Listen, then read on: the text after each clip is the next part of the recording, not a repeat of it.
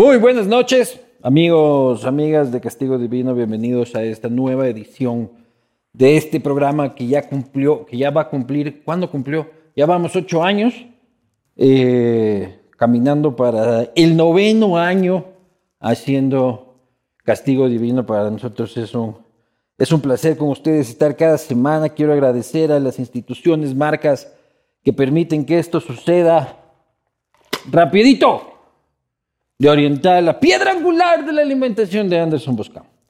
Solo listo en tres minutos, sabor apoyo, envase ecoamigable. También agradecer a Cono Sur. En este caso tenemos un Merlot, latitud cero, eh, un emblema de la cervecería artesanal ecuatoriana. Agradecer a Claro. Con Claro, conéctate en cualquier lugar. Por 5 dólares tienes 2 gigas más gigas gratis para tus apps favoritas. Además, incluye suscripción gratis a Claro Video. Actívalo ahora ingresando a la tienda en línea. Agradecer también a Blue Castle. Tú eres de los que de ley quieren ver, crecer tu billete en la bolsa de valores. Por eso Blue Castle Ventures quiere premiarte. Por cada inversión, desde 5 mil dólares, automáticamente ganas 500 dólares adicionales a tu cuenta de inversión sin sorteos. Recuerda que esta oferta es edición limitada para los 100 primeros inversores. Promoción válida hasta el 31 de diciembre o hasta agotar stock. Agradecer también a Cuero Renaciente. Sofás de puro cuero, maravillosos muebles del castigo divino. Hagan sus pedidos. Industria nacional 100% certificada. Cueros Renaciente. Encuérdate con Renaciente. Eh, y Uribe Schwarzkopf con su proyecto Aurora que está listo para la entrega en la Ruta Viva. Para mí es un enorme placer tener dos invitados eh, en esta ocasión. Eh, están generando conversación en redes sociales, que están generando contenido en redes sociales. Un joven que mm, ha tenido y tiene este, la valentía de decir las cosas en la cara como debe ser a través de los espacios eh, que tiene disponible y una periodista que muy poco tendré que presentarla porque su trayectoria y reputación hablan por sí misma. Me refiero a Gisela Bayona y José Calizares. ¿Cómo estás? Qué gusto. Feliz Hola, de tenerlos. ¿cómo estás? Maestro, Gracias. ¿Cómo van? Bien, bien, bien. gracias, gracias por la invitación. Aquí les doy vinito. Y ustedes sí toman en su podcast, entonces yo... De una no sirve, Si entonces. no me pueden decir que no. Bueno, yo estoy a dieta, entonces voy a abstenerme por esta Ponme el vez. de la? Gigi, entonces, Sí. por favor. Entonces, Ahí le ¿qué- puedes dar. ¿Quieres agua? Bueno, un vasito de agua te, te acepto. Agua, por favor. Pero el vino no engorda, Gisela. Pero no, es que, el que engorda eres tú, no el vino. Claro, pero no engorda. O sea, el problema es irte a comer la hamburguesa triple eh, con queso y, y eso. Bueno, así toca a veces, pero estamos en un régimen un poquito severo, pero pronto pasará. Bueno, tu salud, José. Muchas Salud. gracias, salud. Y los hombres beben, ¿no? No, no tiene nada que ver con el género. ¿No? No, créeme que no. Tiene que ver con los kilos de más Sí, ganados en los ¿Qué me últimos quieres meses. decir?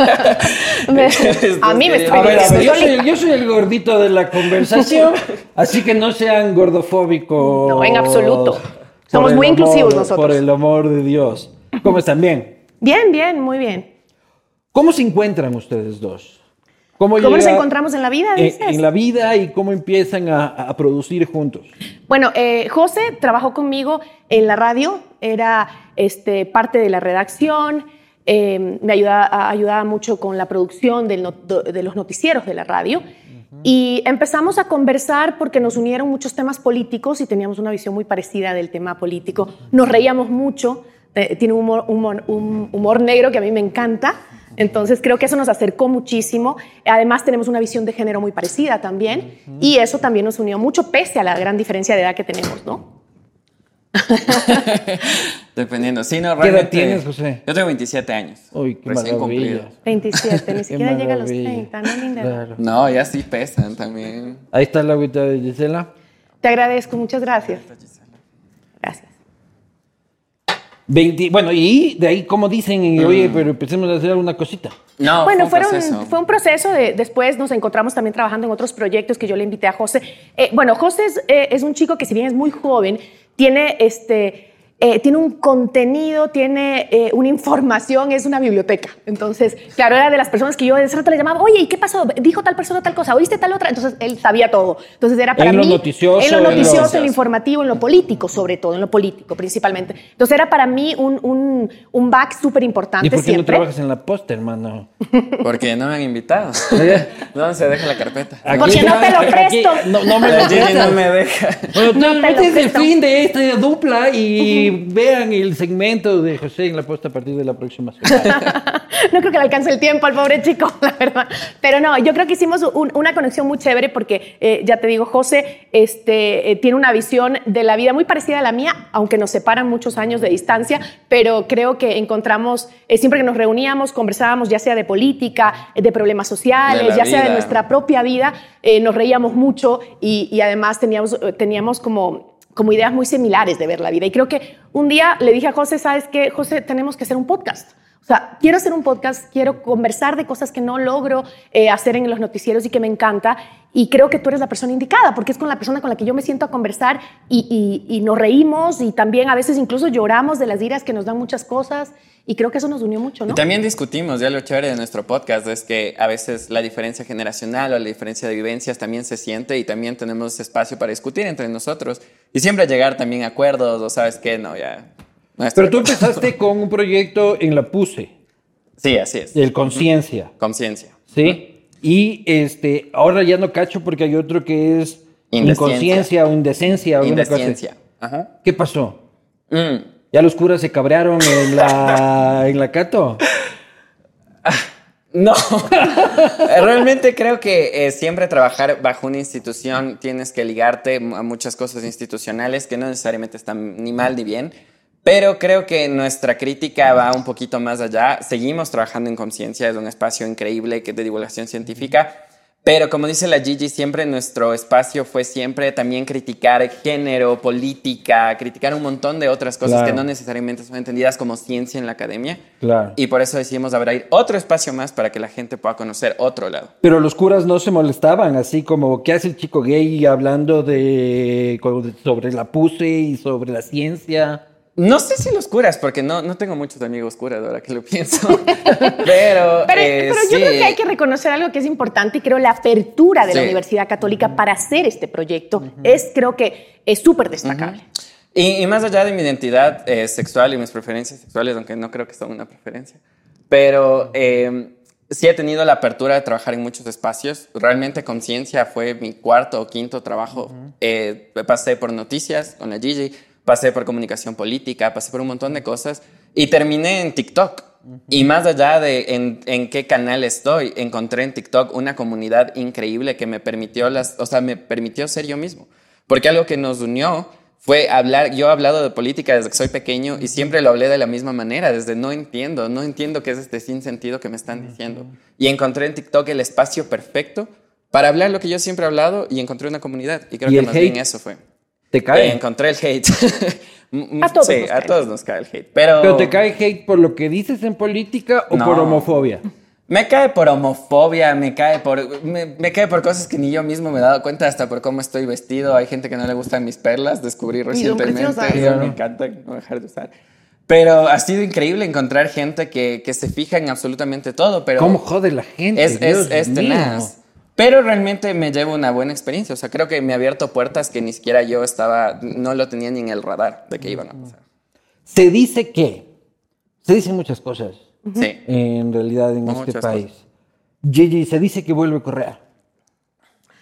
Uy, creo que le han hecho el caminito, ¿no? Para que se diga que, se- que- que vuelve Correa. Eh, ¿Quién le ha hecho el caminito? Creo que la situación política nos ha llevado a eso. Y yo, yo pienso que, eh, bueno, a mí no, no quiero sentenciar nada porque eh, creo que eso no es parte del, de- de- del trabajo de, de los comunicadores, de los periodistas. Creo que analizando lo que vivimos hoy en día, eh, no sé qué sería bueno para el país, no sabría decirte. Todos los días hablo de esto en, en los noticieros, hablo en las entrevistas sobre la encrucijada en la que estamos hoy. Pero esto es bueno. Lo que está pasando, O sea, definitivamente. mantenernos como estamos. No, definitivamente lo que está pasando, no. O sea, el presidente tiene que salir. Mira, yo no sé si el presidente tiene que salir o no tiene que salir. Yo creo que el país tiene que salir adelante de la forma que sea. Y estamos en un hoyo. Y yo no sé si estamos más cerca de la salida o más cerca de la oscuridad. O sea, lamentablemente la situación que tenemos ahora es bien difícil. No sé si la persona que viene, si es que, si es que el presidente se tiene que ir, eh, viene la muerte cruzada o lo que fuera, es la solución. Es bien difícil verla. No sé si tú la puedes ver, pero yo no la veo. Yo realmente no creo que mañana sale el presidente y todo está solucionado. No, No, no, tampoco creo que se queda y todo está solucionado. Tampoco es así. O sea, la situación es muy crítica y yo no me atre- yo Gisela Bayona no me atrevo a sentenciar absolutamente nada porque no no lo sé. José. Se dice que vuelve Correa. Yo, yo, sí, Uh. yo sí creo y añado un actor más a, a lo que dice la Gigi y yo personalmente, y es algo que lo he hablado con ella muchas veces, creo que también ese camino fue labrado por los analistas políticos, por los medios tradicionales, porque yo soy una persona, yo tengo 27 años, yo no tengo memoria política más allá del 2015, tal vez, Con Correa. 2017. Yo estaba comiéndome un sándwich y no sabía ni quién estaba en las elecciones. O sea, Ah. esa es mi memoria política. Y a mí y a mi 2017. generación. 2017 yo estaba Dios en 2007 quinto yo me estaba semestre. casando, mi Ya. Y eso mismo, a mi misma generación nos enseñaron qué es Correa, qué es esto a través de los medios. Los mismos, muchas veces los mismos analistas que eh, le detestan y todo, se han, eh, se han ocupado de mantener la memoria, la imagen de Correa. Pero ¿cómo? Diciendo todo es culpa de Correa, por ejemplo. Yo creo que esa es una manera, pero mira que este, este análisis lo hicieron también en el 2016 con Trump, que dijeron que los mismos medios demócratas son los que les pusieron a Trump en el poder porque fueron los que bombardearon tanta información sobre Trump que la gente sin querer iba tomando El posturas a favor. gusta, sí. Y es exactamente lo que nos Exa- estamos y es lo que, nos nos pasa con. Correa. Mi generación no, ten- no hubiera tenido idea porque yo no tengo memoria política más allá y yo soy una persona vinculada a la política. Entonces yo creo que fue bastante eso, pero como dice la Gigi, yo lo analizo mucho y lo comparo con el meme, no sé si han visto este meme de los Spider-Man que todos están señalando.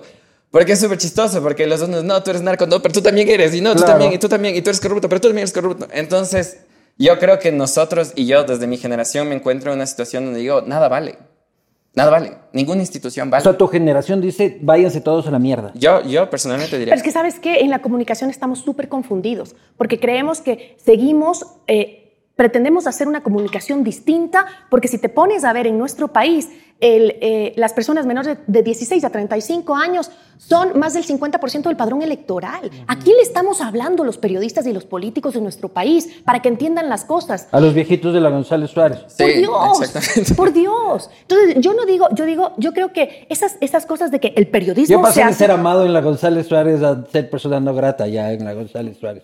En las cafeterías de la González Suárez. Eh, es triste. Claro. Sí. es triste. Yo soy gay, yo soy persona no grata en muchos. Y mira, y mira que yo tengo todos Personalmente. los, eh, según, según eh, muchos en las redes sociales, yo tengo todos los privilegios, ¿no? Y hablo desde todos los privilegios. Claro. ¿Por qué? Porque soy blanca, porque- pero ¿saben qué? O sea, todo lo contrario, porque uno, eh, esas cosas de que dicen desde tus privilegios, porque el uno es eh, de tal lado y el otro es del tal lado, la gente no tiene idea que para caminar en este país y salir adelante te cuesta muchísimo, muchísimo trabajo, ¿no? Eso que llamamos el hate, ¿no? El otro día yo le contaba al José que eh, en redes sociales me, me escribe uno, oye, ¿y no dejarás un espacio para la gente nueva que está viniendo? No dejarás, estás en todo, estás en radio, estás en esto, ya pues, o sea, ya. O sea, deja de trabajar, Sí, básicamente. exacto. Y yo decía, oye, disculpa, eh, ¿no será porque, no, no le contesté porque nunca Claro. contesto, pero decía, ¿no te pones a pensar, por ahí es que necesito trabajar? Claro Pues si sí, no, pues. estaría en otro lado, ¿no? Y, y- y claro, hay, hay- yo creo que hay una, una sociedad súper dolida que además de la violencia que vivimos por la inseguridad, además eh, estamos tan dolida que ese, ese dolor lo volcamos en violencia en todo sentido, en las redes sociales, en el rato que manejamos, el rato Sí. que estamos en una discusión familiar o entre amigos. O sea, realmente Pero algo que no un- me un- gusta es la violencia. Una cosa que decía, vamos a ir para allá después, pero una cosa que decía José es cierta, de que hemos, desde los medios, hablado para otra gente principalmente y es tanto el miedo que se le tiene a Correa que somos capaces desde los medios y los generadores de opinión de defenderlo todo. O sea, sí, están bien ladrones estos, pero el otro era menos ladrón. Y nos burlamos de la gente pobre que decía robaba, pero hace obra. que es exactamente la misma construcción mental desde el otro lado.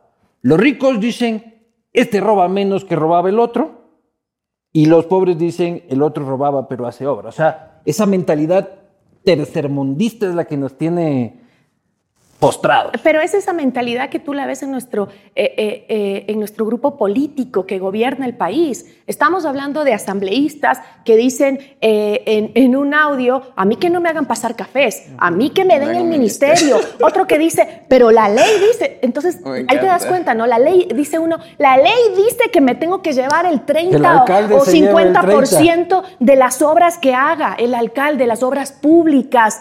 Otro que dice, si van a robar, roben bien. Entonces tú cuando escuchas eso dices, eh, hay una construcción equivocada de, del, trabajar en el sector público, del ofrecerte, es, un trabajo para, para ofrecerte al, pueblo, a la comunidad, al trabajo por tu país porque lo amas. No está equivocado, yo creo que es de Ha ganado una elección, ¿cuánto piensas robar?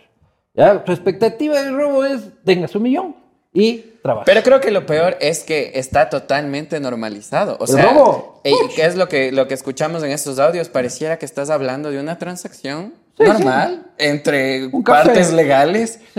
Es, es, algo increíble y es algo que, que este es el problema que yo también tengo con la comunicación, que a veces también damos tantas noticias, tantas cosas que hemos perdido mucho la sensibilidad. No, pues Yo no te asoman cuatro cadáveres, brother. No está bien. ni te acuerdas. No está bien que escuchemos un audio como esos y dura cuánto? Dura un día, dos días y, se acabó. Y saldrá otro audio después y ya no hay nada que hacer. O sea, estamos súper infoxicados también de las cosas.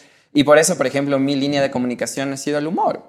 Porque yo creo que si es que sigo enojado al respecto, voy a ser una persona enojada más al respecto de las miles de personas enojadas que van a salir Pero en el fondo no estás cabreado hasta el hueso. Pero creo que esa no es mi misión como comunicador, sino más bien he tratado de que el mensaje, y hemos tratado con Gigi a través de experimentos que hemos hecho también en redes sociales, que sea a través de ese humor, a través de esa sátira, como a decir lo mismo que hemos visto en miles, porque en los medios nos han dicho que están robando, que están matando, que están violando y no pasa nada.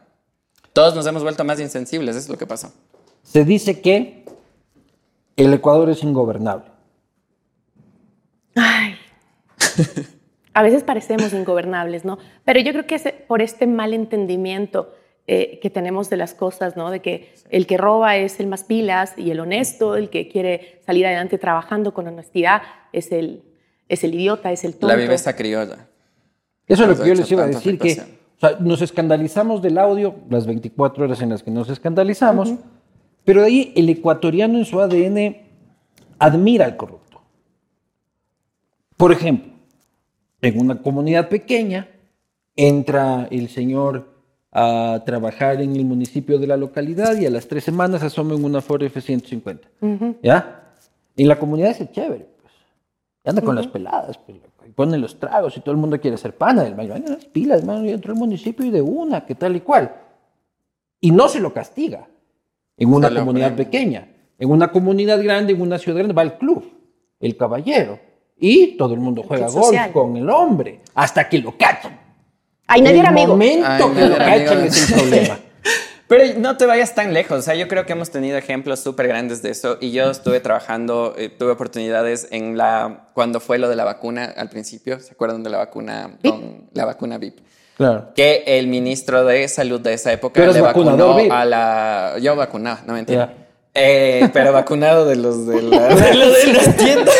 Vacunador de, vacunador de ferretería. Es de tiempo. Ah, de local comercial. Claro, güey, tú fuiste el visionario que inició con. Mente de tiburón. No, y el, había este, este debate de que el ministro de Salud le vacunó a la mamá. Y estuve en una reunión de una cúpula jerárquica gubernamental y la discusión era de que si yo estuviera en los mismos zapatos, yo hubiera hecho lo mismo. Y decían, es que ¿quién, ¿quién no le va a vacunar a su mamá? Esa no puede ser la discusión porque estás hablando de fondos públicos, de bienes que vienen con impuestos. O sea, en Ecuador realmente la discusión es súper extraña porque incluso en las cúpulas políticas, en las élites, existe el de que si yo fuera mi mamá, también lo haría. Y creo que ese es un problema Ahí está Sebastián Correal también vacunado VIP de su familia. Y ahí está, ministras, dueño y, señor del Estado. ¿Sí o no, Giselle? No me hagas hablar. ¿Qué opinas del secretario de la administración? No opino, no tengo opinión. Le quitaron la opinión. Está vacunado. Pero eso que dices, eso del tema de, de que eh, cómo, cómo nos equivocamos en esta visión de quién es el, el, el, el el bacán, el chévere. Eso pasa en nuestros barrios, en nuestras comunidades más pobres, en donde el gobierno no ingresa, en donde, el Estado, no ha llegado. ¿Y quién llega? Llega el narcotráfico, llega el, el delincuente, el, vacunador a decirle, mira, yo te doy trabajo, yo te protejo, págame a mí, o incluso ven conmigo, yo te protejo, te doy trabajo, yo te doy todo te doy el autazo que quieres, las peladas que quieres. Entonces, ¿qué pasa? Nuestros jóvenes entran a ser eh, sicarios, vacunadores a los 17, 14, 13 años. Entonces, eso es lo que está. La, ausencia del Estado pasa exactamente. Metámosles más presos. En vez de preguntarte, ¿será que algo está pasando que tengo sicarios de 13 años? ¿Será que algo estoy fallando como Estado? En vez de decir, como necesito más peso. Se dice que Ecuador necesita un Bukele. Mm, no. No, no creo. Eso sí, no estoy de acuerdo. Tengo muchas opiniones en cambio sobre eso. creo, que, creo que el Ecuador no necesita un Bukele. Creo que el problema precisamente en el que nos encontramos ahora es que en Ecuador no existe ni la izquierda ni la derecha. El Ecuador lo único que ha tenido es populismo y lo único que seguirá teniendo es populismo. Seguimos igual. Creo que medidas de aumentar leyes, de aumentar... ¿De qué nos sirve tener más gente en la cárcel si las bandas se manejan desde la cárcel? No entiendo personalmente ¿De qué nos sirve tener si no hay rehabilitación Pero social? si están viendo este castigo divino ahí en la cárcel con un wifi este, seguramente, ya, seguramente ya estoy ahí tachado también. Con canguili mientras chatean con la novia de afuera. Claro. No creo que eso sea... Mientras no haya una reforma... Mientras que no entendamos que la desigualdad en este país... pero yo lo que digo, Gisela, es... Yo también... A mí Bukele me cae mal. Pero entiendo ese sentimiento. ¿Ya? De la gente que lo dice. ¿Por qué? Porque yo sé que es un problema estructural, que el niño sin oportunidades, que crece eh, seguramente ya en un hogar violento, eh, papá termina siendo un sicario, ¿ya? Reformar y reconstruir todo eso desde allá, desde el fondo, nos va a tomar tiempo, Nos va a tomar tiempo, sí. Nos están matando hoy. Sí, sí, sí, estoy de acuerdo. Ahorita se necesita un poco de quieto ahí, coche tu madre. Sí, sí, sí. Sí, eso es lo que hace falta. Yo sí estoy, no estoy de acuerdo en que sea un Bukele exactamente, pero este, yo eh, sí. si quieres mano yo soy una persona eh, que, que, respeto mucho los derechos humanos y que toda mi vida he luchado por darle voz a aquellos que han sido vulnerados en sus derechos pero ya humanos. bala. No, no quiero bala, no quiero, no quiero bala. Lo que, lo que, sucede en mi país me, me, me atemoriza. Yo no quiero coger una pistola y tener que defenderme. Eso sí no quiero. No lo voy a hacer y no creo que es justo. Yo cojo una pistola y me disparo un huevo. O sea. No, no, me veo a mí. No, yo no. a, mí no me parece, a mí no me parece que es justo, ¿me entiendes? O sea, yo no creo que nos digan, ay, ¿sabes qué? Toma, eh, defiéndete, porque hasta aquí nomás llegamos nosotros. No. O sea, tiene que venir alguien que realmente pueda tomar las riendas de este país con fuerza, con firmeza. y decir, aquí se acabó. No, no, no, no, no, no, no. Quiero un Bukele. claro. pero, pero en todo caso, sí creo que nos falta fuerza y decisión, decisión política que a veces veo que no existe, ¿me entiendes? Mano dura, dice un poquito tu compañero. Un poquito, dice, respetando derechos es que humanos. es una, o sea, a mí me robaron el otro día en la Luxemburgo y Portugal con armas eh, una pareja y entraron al restaurante y nos robaron a todo. Y obviamente en ese rato ¿El otro día uno dice, hijo, hace unas dos semanas. Ah, recién. Uno dice, hijo de perro, ahora sí a todos que les pongan pasaporte. Pero es como que dices, no puede ser. Aquí es como decir todas las malas palabras. Por favor. el José no es mal hablado. Y, es como que no podemos dejarnos llevar como líderes. O sea, un líder no puede dejarse llevar por ese clamor pasional. Tienes que tener, al mismo tiempo que necesitas mano dura, porque evidentemente no puede ser que ahorita el líder de ni sé qué banda salió libre. eso no podría ser. Pero al mismo tiempo no quiero decir que todos vayan a ser presos y no hago nada con la desigualdad que tengo y que sigo aumentando. Y aparte, ¿quién se va a ir preso? El rico no se va a ir preso, muy poco probable, porque tengo una justicia corrupta que le pago nomás. El que se va a ir preso, estoy criminalizando la pobreza, eso es lo que estoy haciendo. O sea, el rico tiene que se va preso tiene que ser el rico narco, el, rico... ¿Pero por qué quieres meter preso No, porque digo en casos de robo, por ejemplo. Es, es chistosa esta, Cuéntame, esta tendencia. ¿por qué quieres meter preso En esa tendencia de TikTok que dice cosas que si es que hace un rico es elegante y si hace un pobre es falta de clase. Robar, por ejemplo, porque un, un- un pobre roba y es como que no estos ladrones de, de- de tal, de tal sector, mientras que un rico hace sistemas de corrupción en empresas como lo estamos viendo con el gobierno y mientras tenga su casa y todo eso. ¿De qué Danilo nada. Carrera te refieres tú, por Exactamente. ejemplo? no creo que nadie diga que no tiene clase. Claro, no, no, es hombre de la crema. Exacto. este, de la crema innata. Estás criminalizando la pobreza porque el pobre sí está mal. Sí, y el pobre nunca sale en extra, ¿no? Digo, el rico nunca sale en extra. Y el rico suele ser, este, y yo sí, no sé si lo hablé contigo en la última vez aquí en el programa, pero uno nunca ve noticias de violencia de género en las clases altas, ¿no? Uy, es donde más hay. y hay un Hay un montón. montón. Es otra de las cosas Y el que si qué eres dirán, rico y el clase. dirán, y el qué dirán, y el silencio es muchísimo Las mayor. mujeres más callan en la clase alta que en la clase baja Claro. una ¿Por qué agresión de género. Claro que sí, Sí, pues. una violencia intrafamiliar. Lo callan mucho más en la clase alta. Por eso es que los índices no son reales. Porque quien denuncia, quien va a la fiscalía, esa es la gente eh, de, de- de nivel bajo porque no le, ya está harta y no le importa el que dirán. Pero a la gente de clase alta es donde más se da incluso. Ya, pero iba a ser un espacio divertido. Porque ¿Qué? estamos hablando de esto. Vamos a... Porque hay que hablar de cosas importantes y de Era fondo, TikTok. mi hermano, también. Sí, yo creo que la gente ha oído ya tantas cosas feas en este país Oye, que a veces nos hace falta un pero aliciente. dicen también, la que se dice que vamos a... Que, que, que- Silencio. Ajá. Es que ya me- no entiendo mi... Mi, mi- Mi propia letra, a mí me pasa ajá. lo mismo. Por tres. Dicen que Lazo intentó hacer su mayor esfuerzo, pero fue impedido por las mafias narcocorreístas. Yo creo que si tienes una década para prepararte, capaz podías un poquito más. Pero no siempre se da, ¿no? A veces uno quiere, quiere algo y no es para uno. y ya está. Buena, buena. Uno tiene que aprender a El universo te está diciendo, no es por ahí, ñañito. Que hay que salir a decir, muchachos, esto no es, Cuando- esto no es lo que No pensaba. Cuando, el novio te traiciona y te traiciona y Claro. tú sigues ahí, dices, Y voy a, va cambiar, va a cambiar, va a cambiar. Claro. Y no cambias como, amiga, No. el universo Amiga, te está diciendo que no es por cuenta. ahí. Lazo, date cuenta. Lazo, date cuenta. Capaz Y que es buen cocinero o algo así, cacho, pero se está tan empecinado en que, quiere ser político. Dice que hace pizzas. Ya sí, creo que uno tiene que aprender a leer las señales. Y tienes que aprender a retirarte. Oye, el universo a veces te, te pone aquí. Y uno sigue, Las sigue, cosas. sigue, sigue. Por ejemplo, ¿qué te ha pasado con eso? En el amor, dices tú. No, yo solo, yo solo comento lo que está pasando. Claro, a veces uno, a veces, a veces uno no ve. uno Unos no- cinco años, ahí dale, dale. cinco años, dale y dale. Oye, sí, pues uno, uno, uno a veces es terco y no quiere. No y- y quiere aprender. Yo, mi amor, si ves esto, estoy entregado. a la Todavía no quiero aprender. Este, No aprenderé jamás. Claro, no, no, no, no aprenderé. eh, no aprenderé. También se dice que los jóvenes son el futuro de la patria.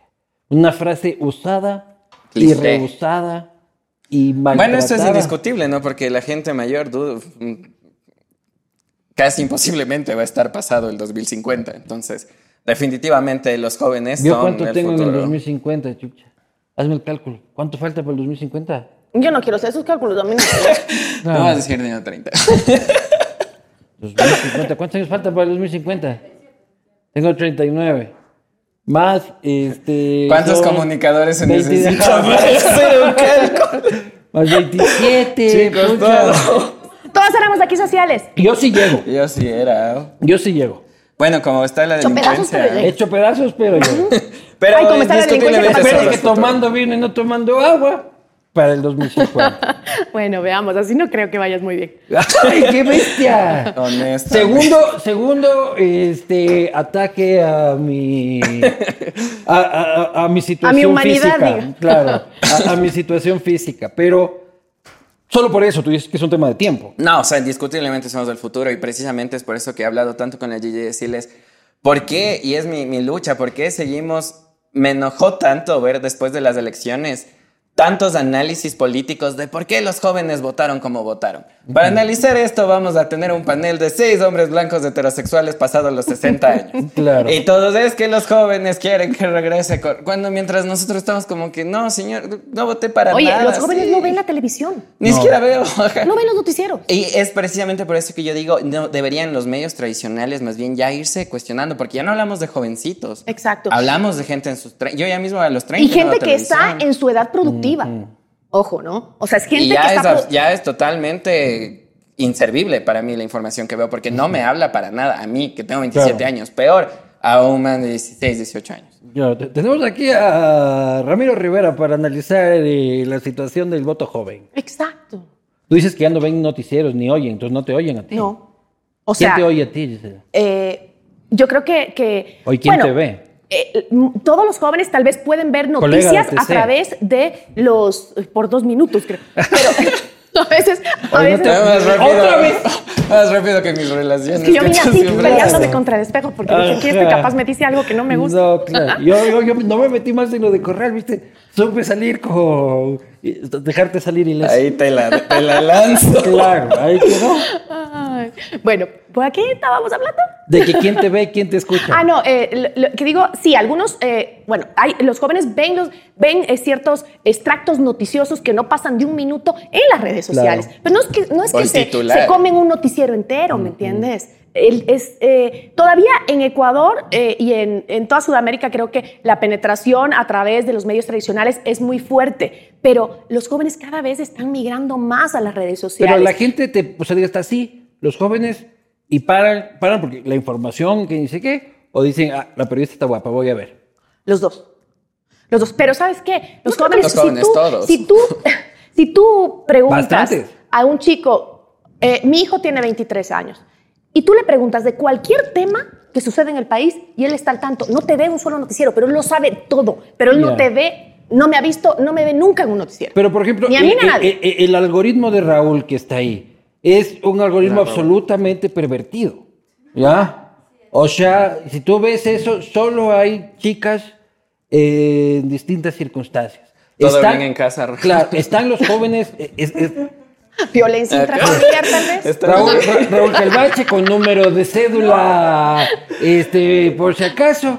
Pero, ¿los jóvenes están buscando contenido relevante o les aparece? No, la- la- los jóvenes sí están buscando eh, contenido relevante. Los jóvenes sí se interesan en la política. Sí. está comprobado. Por algo le siguen al el José. Por eso el, José fue un éxito. La forma de comunicarlo fue distinta. Fue, fue con contenido inteligente a través de un laboratorio que está analizando la información que sucede en el país y hacer un sketch eh, con eh, sarcasmo sobre una realidad que nos afecta a todos y boom, se disparan 2 millones, 3 millones de, de views y de likes. Es una locura. Es porque los jóvenes sí quieren información de verdad en las redes sociales. Es si la quieren forma. contenido, es otra Pero forma. en eso se basó la posta, ¿no? En el tema de tratar de dar Pero tú seguiste entrevistando a los mismos. Pero aquí estás vos, pues. Y hoy, a mí me invitaron. De nuevo. ¿Ves? Por eso, Yo por eso. tengo esa visión. Aplaudo en O sea, este soy la cuota de diversidad. Es la Claro. cuota- es la Una cuota de diversidad de género y de Soy la juventud. cuota de diversidad. Oye, horror, las cuotas ¿cómo de diversidad. Las cuotas de diversidad. A mí me parece una mierda eso. No, no estoy de acuerdo contigo. ¿Tú estás de acuerdo con que debe Sí. haber cuota? Mira que la meritocracia no existe. De está- género y diversidad. Sí. ¿Por qué? Y edad. Está comprobado O sea, que... si el señor es negro, discapacitado y homosexual, pase 20 puntos arriba del el blanco No, igual tienes que estar preparado. Sí. Igual tienes que cubrir una, una preparación que te exige. Mira, ¿Por qué, la- no, por qué no tienen que ser los mejores? Así sea. Los no, mejores eso no existe. No, eso no existe. A mí, que te- yo quiero tener un equivocado. gabinete transgénero. Estás pensando desde tu, desde tu, desde tu Desde- posición en el mundo. Cómoda. Desde tu ¿Ves? posición Ahí está, cómoda. ¿ves? ¿Sí ves? ¿Sabes por qué? Ella se estaba quejando de ese No, pensamiento. mira, mira, porque eso de la meritocracia no existe, está comprobado que si tú vas a contratar a alguien, lo más probable psicológicamente es que contra- contrates a alguien parecido a ti. Y peor aún cuando la en mi sociedad caso, te en mi caso, en todo. borracho, rockero. Seguramente. Este, Por eso la posta es como no me Claro. Por, por eso está Raúl aquí. Por eso el Raúl está con aquí. sus problemas con la pornografía. este, ¿Ya ves? y es aceptado sin crítica. Creo que si no, creo que sí tienen que obligarnos a ampliar un poquito eso que más ni hablo de la flatulencia de la señora que está al lado. Que también es respetada, respetada en esta oficina. Perdón, chiste interno. Eh, pero ya, ¿por qué no pueden ser los mejores? No es que no sean los mejores, es que si es que yo te digo los mejores, ¿quiénes van a ser los mejores? Los que han tenido más oportunidades para ser los mejores. ¿Quiénes tienen las oportunidades para ser los mejores? ¿Tú crees que un chico, y justo había un TikTok de un chico de Colta que era médico y decía, ¿creen ustedes que un chico de Colta como yo tuve las mismas oportunidades para ser el mejor médico que un chico de San Borondón? Que no tuvo ninguna otra responsabilidad. Yunta fue alcalde, ¿no? Y Yunda no es que Y viene es un tampoco médico, es un médico de, abajo, ¿de dónde es él? De No decía que era del sur de Quito. no, pero de Chimborazo. ¿Explico? Mira que eso es lo que pasa. Tú no tienes sea, luego terminó choro y oportunidades. eso es otra cosa. Tú tuviste Ya. las mismas oportunidades que un chico de colta que hubiera dicho quiero ponerme un medio. Absolutamente no, pero tal vez no tampoco tuve ni tengo las mismas capacidades. Yo estoy de acuerdo con ponernos a todos, que el Estado tiene que ponernos a todos en la misma línea de partida básica. ¿Cómo ¿Ya? haces eso? Y si fuera así, Ya. ¿por qué no habemos más ahí- mujeres en la política, en el sector público, en eh, las direcciones de las empresas, por ejemplo? O más homosexuales también. Mira Eh, que el promedio de ¿por vida de una persona trans es 37 años. ¿Y Pero tú eso es crees por la que violencia, tenemos, por la- la por- en en ese mismo contexto que- sistema de violencia que vives, crees que tengo que decirle debes tener las mismas aptitudes porque tuviste las mismas oportunidades que un hombre Pero tenemos una mujer negra de fiscal y no llegó ahí por ser negra. Preguntémosle, no le dieron un punto más por ser negra. ¿Cuánto, cuánto le costó llegar Pero me ahí? explico. sí no, llega. así, ¿cuántas hemos tenido? ¿Cuántas mujeres negras fiscales hemos Pues ya tenido? tenemos una. ¿Cuántos hombres fiscales hemos tenido? Un huevo de Ya cojudos, capaz que algo está por ahí medio extraño No, que tal vez sea está una cambiando. contra Tal vez está cambiando. montón. No, dudo. Yo te voy a Pero, enseñar pero unos si dejamos que españoles. cambie de manera normal. Sí, sí los he visto los videos españoles. Pero vamos a también. ponerles para la audiencia. Mira cómo hemos cambiado como sociedad. Chema, ponme el primer video publicitario. Esta no es pauta pagada. Este, ahí tenemos. Volumen no se escucha. Volumen. Acá en, la, acá en el. Pórtese como un hombre. Pórtese como un hombre. Sí, pórtese como un hombre. Ayude a su mujer a lavar con Elminator. Elminator, la máquina de lavar. Ponme el otro. Por fin conseguiste que tu marido te compre el coche, ¿eh? Sí. Qué estupendo. Pero ¿A dónde quieres llegar con esto? ¿Cómo hemos cambiado? Ay, te tengo que agradecer, hijo. No, no, no. Te tengo que agradecer, hijo de puta. No, yo no dije eso. Eso dijiste y quedó grabado como el audio de la señora Cecilia Velázquez. A ver. Fue Yo- figurativo. claro, fue figurativo. Yo lo que quiero decir es de que tenemos enormes problemas como sociedad, José. ¿Ya? Enormes desigualdades. Pero tenemos que reconocer que hemos avanzado. ¿Y cómo te hemos tenemos- avanzado? tenemos que Pidiendo permiso. No, no, no. Yo, yo, yo lo que digo es de Hemos que- avanzado con una guerra que nos Sí, ha tocado pero vivir. algo se ha ganado. Pero Ya, si ¿y nos hubiéramos sentado, disculpe, señor No, hombre yo- blanco, no, deme chance. Yo no estoy diciendo de que hay que ya acostarse y decir, ya nos contentamos con esto. Entonces, ¿cuál es tu queja? No la entiendo. No, yo no me estoy quejando de nada. Yo solo estoy reconociendo que la sociedad en los últimos 40 años, I'm 50 so años, confused. se ha avanzado en Sí, algo a paso de tortuga. A paso de tortuga porque no tenemos los mismos accesos, porque no tenemos las mismas posibilidades. O sea, no es posible que digan que no es así. O sea, eh, es, es una locura. La brecha salarial es, es enorme en el Ecuador. La vivimos todas las mujeres profesionales. Tú lo contaste de que sí lo tenías, pero es que yo nunca lo he vivido. Entonces ¿Por qué no existe. No, no, no, yo te estoy Entonces contando. no existe. Yo te estoy contando mi Es experiencia. que eso es lo que pasa cuando la Gigi y yo sacamos esos Yo- videos. no- ¿Qué nos dicen, Gigi? No, porque en mi trabajo ¿Qué todos estoy yo? Claro, claro. No, no, hay estudios, hay estudios que lo avalan. ¿Me explico? De Y hay estadísticas, y hay estadísticas que lo avalan. Y tú lo viviste y lo contaste otra vez que te pagaban menos que otros colegas que hacían tu mismo trabajo o menos.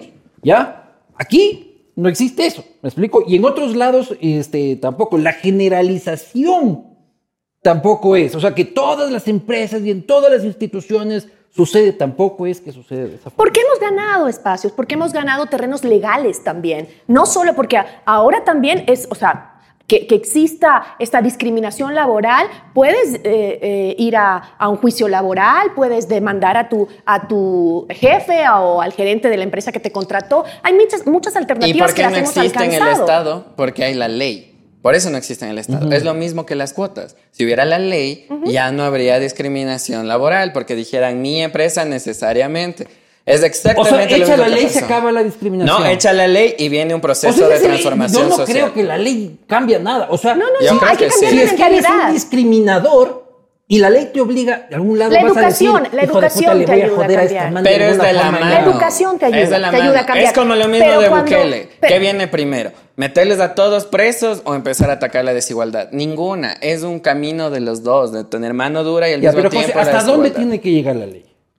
La ley tiene que llegar hasta donde yo garantice que en mi país, en mi estado, por lo menos, no exista discriminación. Y discriminación implica... O tengan más oportunidades. Ya, implica el reconocimiento absoluto de este, la identificación de un individuo. Me explico. Yo soy mujer. Desde este Siempre me momento. hacen esta pregunta. Desde este momento. ¿ya? Hubo un caso de un hombre en Cuenca, lo abriste, que tuvo que cambiarse el género para combatir eh, legalmente con su ex esposa en igualdad de condiciones por el tema de tenencia este, y patria potestad de los, de los hijos. Entonces, yo me declaro mujer. Y el Estado tiene que este, reconocerme. O me declaro gato.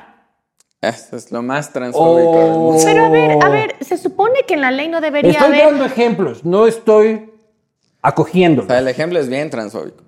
¿Por qué? Porque estás comparando el declararte animal con personas que También tienen lo hay. También lo hay. del género. No, también lo hay. También lo hay. Si vos.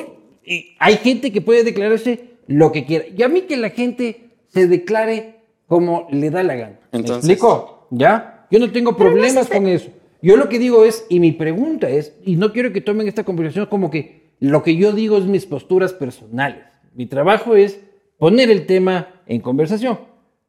¿Hasta dónde el Estado tiene que reconocer el deseo de identidad de un individuo? Esa es la pregunta. Yo creo que esas- esos ejemplos se basan, y no digo en tu desinformación, pero digo en la desinformación general de la población. Porque están confundiendo la transexualidad, eh, ser transgénero, que es chistoso porque siempre me hacen esta pregunta. Puedo decir a la gente que no soy transgénero ni transexual, por favor. Soy solo gay. Eh, Soy solo gay, que resulta que sí existe eso. Y eh, me, da full, me da curiosidad porque la trans- el ser transgénero, la transexualidad está comprobada con un millón de millón de millón de estudios en las sociedades más avanzadas políticamente como Finlandia está totalmente reconocida. El Estado Sí, te acompaña desde el día 1. Y estás comparando casos como por ejemplo los que son ahora trans animales, como tú dices, Ajá. que son Existe. gente que sale de la Eh, nada. pero existe. Sin ningún, sin ningún estudio detrás y lo comparas con lo mismo. Y es lo mismo que pasa siempre con la defensa de derechos. No, yo Hay no alguien que habla desde la este es desinformación yo no lo he y te pide un Yo- montón de no. información para sustentar tu hecho. Cuando tú dices, tengo la información, pero tú mientras Yo nunca lo he comparas con la. Yo lo que te he preguntado es el Estado hasta dónde tiene que reconocer. Tú dices que hay transanimales, que ni siquiera sabía que se llamaban así. O sea, que- digo que son tendencias Ya. que salen en, Que- en TikTok que- como hay terraplanistas. Ya, que para ti salen de la nada. Si traigo aquí un transanimal que, que, que se cree a, este, Ve, es que mapache. eso es la no compares, es que no puedes desinformación. comparar. Es que yo no estoy comparando. Dejemos los transexuales de un lado, ¿ya? Que merecen todo mi respeto y todo el reconocimiento del Estado, ¿ya? Y luego vamos a tomar eso. Yo te estoy preguntando, ¿el Estado hasta dónde tiene que reconocer? ¿Ya? Tiene que El reconocer Estado a un tiene tipo que que, un reconocer tipo tu que se libertad siente y tu identidad. ¿Pato? Si es que tengo, si es que ¿Por la tengo, si es que tengo una OMS que te dice, Sácate ¿sabes de la La transexualidad porque tú sigues comparando en la cabeza. Yo no, y, no estás cachando este. la Ya como estado es- digo, a ver, esto de ser transpato, ¿existe? Ajá. Voy a investigar. Ta, ta, ta, ta. Ah, resulta que no existe. Chévere. Chicos, creo que el caso uno que tengo de transpato no es, no va por ahí. Pero si tengo una comunidad ancient que viene desde los de- desde que tenemos memoria cósmica que existe. Digo, capaz que tengo que informarme un poquito más, porque capaz que esta diferencia sí, sí hay, por ahí sí es. ¿Y qué es Tal un vez tengo que- ¿Qué, qué- ya, ¿qué es un transexual?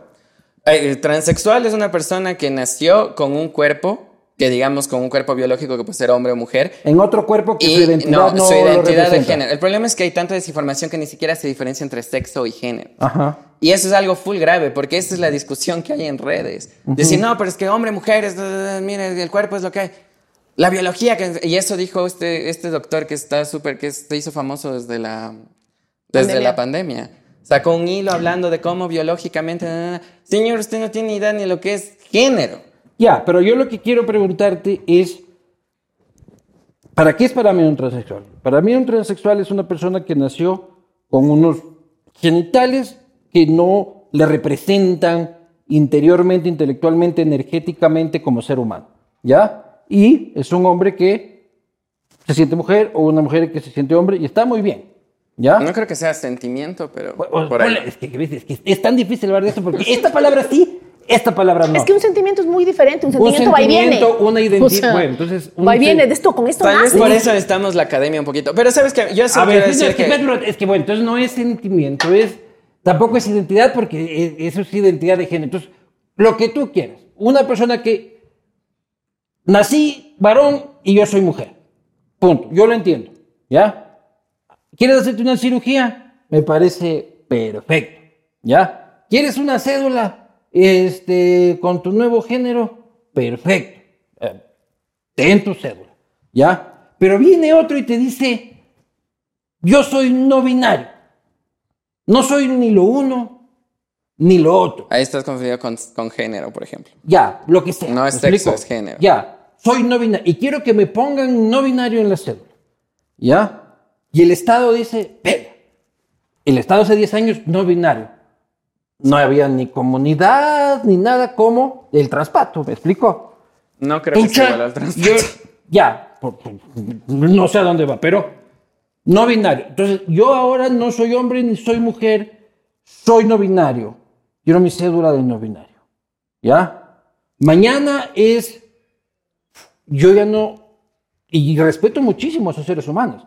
Yo lo que me pongo es en los pies del Estado y de la ley, de cómo vas mutando, y ahora es esto, ahora es esto, Bueno, no ahora so- es no- esto. no- no, además no somos el primer país que está discutiendo estos No, temas. todo el ¿no? mundo de la humanidad. No, y te Tenemos- entiendo, entiendo tenemos- totalmente Estoy ese hablando de punto. la humanidad. Ahora es lo mismo que pasó cuando las mujeres querían votar. Pues, ahora como Estado tengo que dejar que las Cuando los negros eran voten. esclavos, por ejemplo. No, pero es que estás haciendo una comparación Es lo algo mismo que el absolutamente traspaso. ele- No, no, estás, no, estás haciendo una comparación con algo absolutamente elemental como los negros no quieren Para que los mí es encadenen. absoluta- Pero mira cómo ha evolucionado la mente también Sí. y la forma Ah, y las sociedades, ¿ves? cómo hemos evolucionado. hemos mejorado, Pero ¿no? yo, Pero yo lo que sí, quiero decir ¿ves? que para mí una muestra de, de la sociedad No, me va dando la homofóbica razón, es La, que chica Bukele, la chica Bukele cada vez me da mal. Para mí una muestra de la sociedad homofóbica es que cada vez que me siento en una entrevista así, me preguntan por lo mismo lo de la transexualidad, del transgénero y no sé cuántas veces tengo que explicar a las personas Ay, pues entonces deja de que lo transgénero es diferente a la Déjame a homosexualidad. Tontera. No, no, yo pregunto lo que a mí me nace. Gigi, y ¿cuántas veces te han preguntado sobre Nada, nunca sobre mi, mi, mi heterosexualidad. La próxima a mí que Jamás. me pregunten sobre Jamás me han preguntado medios. sobre mi heterosexualidad. Sí, eso, eso es. Bueno, entonces ya no voy a preguntar. Oh, ¿De, qué- de qué a- quieres hablar, José? Cuéntame un poco. Del programa. Del se dice qué. ¿Ya? Entonces, ¿de qué se ¿A ti te han, ya te han preguntado sobre tu heterosexualidad en alguna entrevista? Este, sí, muchísimas veces. Uy, a mí nunca. ¿Por qué? No, mentira. Tal vez, no sé. ¿Por qué te están preguntando? O sea, me preguntan si soy heterosexual, que mi mujer, que, mi, que, que tal y cual, que No, mis mi mujer. relaciones, que tal y cual. No, no es que diga que me enojen las preguntas. De hecho, me encanta tener un espacio para poder informar y creo que también algo que sí hemos fallado nosotros es que informamos a través de nuestras burbujas. Si yo informo solo a través de redes, informo a mis seguidores y mis seguidores son muchas cosas que ya lo saben. Y agradezco espacios donde digo, estoy a la final dando conocimiento tal vez a gente que no necesariamente tiene acceso, porque nuestras redes son, como tú dices de, de tu, de tu compañero que solo ve porno. También yo solo veo activismo y para mí el mundo desde mis redes es un mundo maravilloso que todos ya entendemos. Y si es duro, creo, como jóvenes, salir al mundo real y darte cuenta que no, que eso ha sido solo tus redes. Entonces, por un lado, digo, agradezco tener el espacio que diga, no, mira, esto, yo creo que estas cosas son así. Lo que me parece molesto, y no digo de tu entrevista, digo en general del mundo, es que para defender los derechos es bien complicado, porque defender los derechos te piden, puta, o sea, tu libro así de datos y cifras, mientras que para defender la desinformación no te piden nada. Te piden un caso que escuché una vez que salió en TikTok. Y eso pasó mismo con el porte de armas, por ejemplo.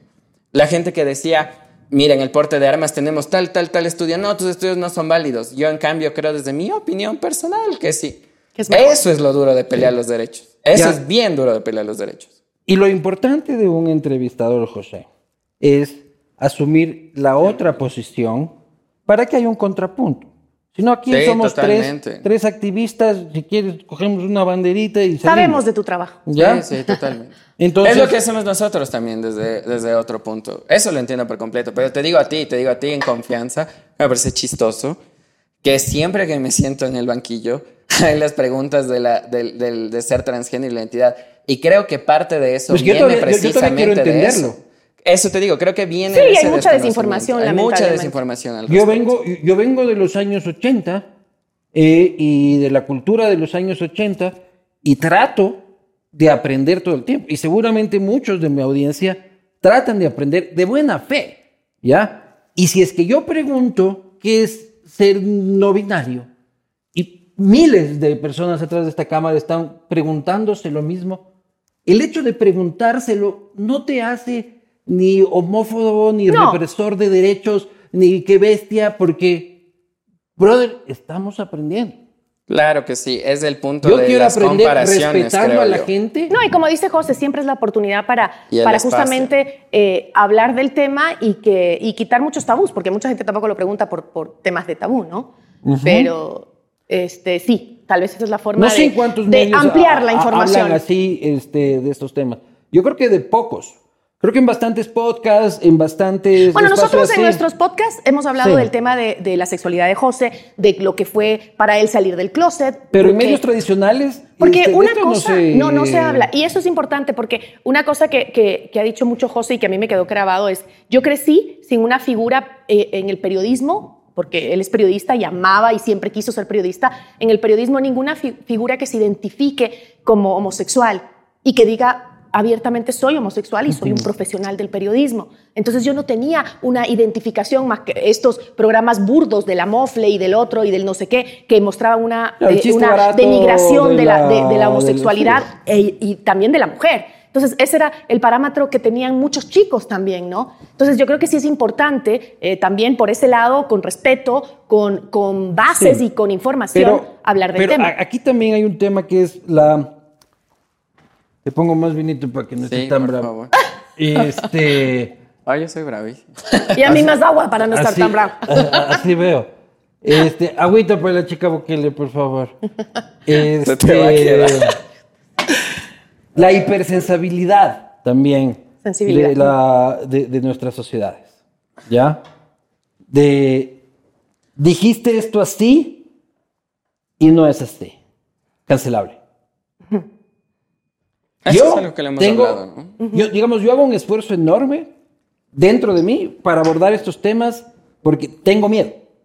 ¿Porque no te gusta hablarlos o porque tienes miedo a la reacción de tus entrevistados? Tengo miedo de que cualquier cosa que diga pueda usar o ser usada No, en mi contra. Porque cualquier cosa que la Por digas más de que no sin me represente. ofensa, sin ofensa y sin discriminación o, o sin ataque, está bien hablarlo. O sea, yo creo eso. Yo creo que todo está bien, todo vale hablarlo. Y es lo que siempre Es que he el ataque es subjetivo. O sea, lo que para ti es ofensivo no puede ser ofensivo para otro. Entonces tú puedes decir algo de- con la mayor buena fe, ¿ya?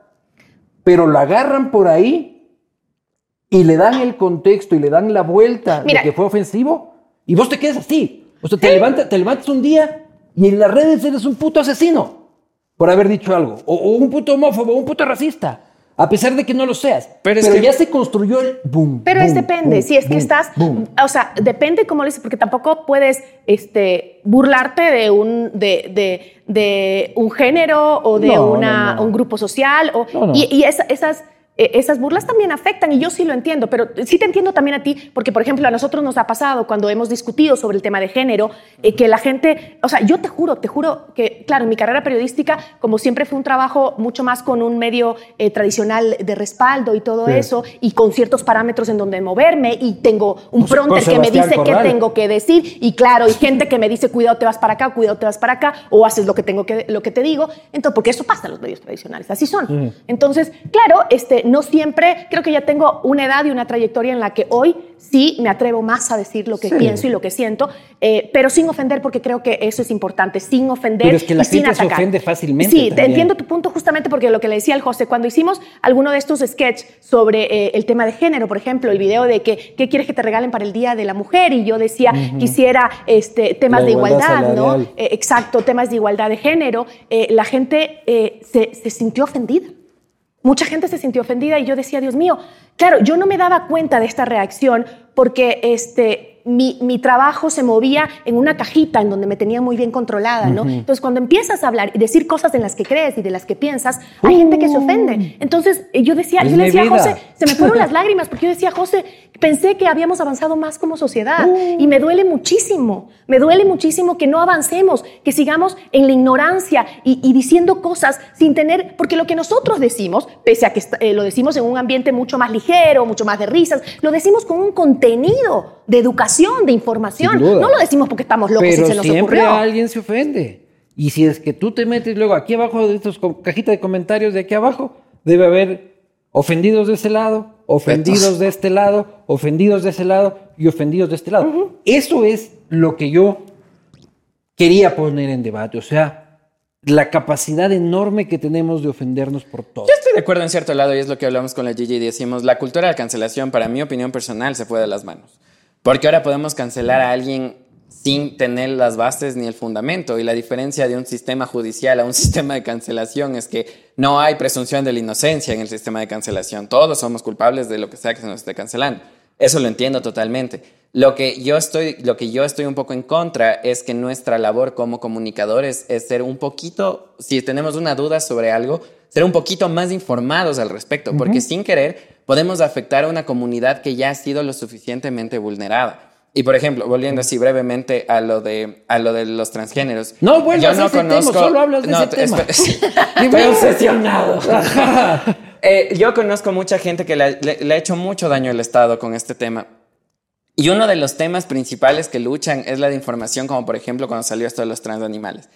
Y ese es nuestro problema como comunicadores, que a veces podemos vulnerar aún más a una comunidad que ya está siendo Hermano, vulnerada. y vamos, y vamos a cometer, y vamos a Exacto. cometer errores enormes. en Pero que la camino. cancelación esté bien, no creo que está bien. Lo que Y sí creo es que errores- nos da Lo voz. que hay que saber identificar es que si los errores del comunicador están impulsados por mala onda, o sea, por... Exactamente. O porque, puta, el man, el man también es humano, pues. Pero el desconocimiento también daña. Por ejemplo, el otro día afecta. oía, solo para que veas estos errores básicos de la comunicación, ¿no? El otro día oía eh, un reportaje y el periodista decía, de las tres chicas eh, que murieron en Esmeraldas, que las asesinaron, Entendí. decía, una de ellas, fulanita de tal, tenía una trayectoria intachable. Y las otras Y dos? las otras, Claro. O sea, me quedé Las loca. otras dos eran- las otras se vestían. Dije, dije, Dios mío, ese es el. Es que los comunicadores tenemos una responsabilidad abismal. No impo- yo, ¿sabes qué? Yo soy una defensora de que, de que el periodismo se hace de arriba abajo, de abajo, de la izquierda a la derecha, de- para todos lados. La forma de hacer periodismo tiene que innovar porque, el, eh, porque se están muriendo los medios tradicionales. Pero la, eh, el, el contenido es lo importante. Sí, hay que ir el contenido. y hay que ir aprendiendo, este, puertas adentro, y, y la cosa es tener la buena voluntad y tener las dudas también. Por ejemplo, una de mis dudas, ya que vuelves a lo transgénero, solo una duda que tengo yo, y que en- creo que en lo que sí no estoy de acuerdo, y ya los me anticuado, es de los transpatos, no mentira. Es este. En el que ves a lo porno. No, ese ya lo hemos aceptado como- así como es. No, no lo aceptes. Las, No, en las competencias deportivas. Yo no. lo que decía el médico de, este, en las competencias deportivas, que es Claro. injusto, porque tienes una contextura de hombre y O sea, yo contra... no, yo, yo no creo que un. Con todo respeto, un hombre de dos metros de este ancho vaya y compita en las Olimpiadas en boxeo con una mujer. Mira, el otro día fui a una charla. Mujer, Ya te voy a dar el chance para que respondas eso porque tú eres el que tienes que. Pero solo te digo una cosa. ¿Por el otro qué? día ¿Por fui. qué soy yo? eh, Porque eres el porque tú obsesionado manejas- con el No, tema. porque tú manejas mucho mejor esos temas que yo. Es el pero, obsesionado. pero a lo que voy es que el otro día me fui a una charla por el, eh, el mes de la mujer. eh, con, era la Cámara de eh, la Industria de la Construcción. Y dije, qué chévere, un buen espacio para hablar del tema de género, ¿eh, ¿no? Y este, eh, eh, claro, ahí te das, eh, me decía justamente esto, pero es que hay cosas que las mujeres no pueden hacer No y que definitivamente no pueden hacer, no Porque es lo no es una competencia. O sea, yo no, No. puedo decir a una mujer no le puedo poner a cargar Un saco de cemento. Y sí puede. Pero si hay un, tenemos una campeona de alza de pesas, tenemos varias campeonas de alza Sí, de, sí, alzadoras pero de otra pesas. cosa, pero no, no puedes comparar un ejercicio físico laboral en el que todos podemos este, hacerlo a una competencia deportiva de alto nivel. ¿Por qué? Porque un negrazo de 2 metros 50, de 2 metros, perdón, con una espalda así, con un brazo de este porte, Ay, mira, ¿y por qué Jefferson Pérez le ganó la medalla O sea, ¿vos estás de mundial? En, estoy diciendo, en contextura, Jefferson es flaquito, chiquito, este, eh, frente a esos enormes tucos ¿Por qué les ganó? O sea, ¿tú estarías de acuerdo con ver en las Olimpiadas un boxeo creo que hay que entre un hombre No, yo creo que hay que analizar. Son mujer temas que se deberían analizar y una, también. y una mujer? Yo ¿Tú creo, que de hay que, acuerdo? yo creo que hay que analizar. Yo escuché. O sea, para mí sería un no poco violencia de género. No, ver no es esa pelea de lucha. box. O sea, te juro. Pero- Yo detesto el box, me parece que en ningún ámbito se debería dar. He Pero visto bueno, que, por ejemplo, uno de los, uno en ciertos estados, creo por ejemplo en Estados Unidos, te piden cierto tipo de hormonación para declararte transgénero.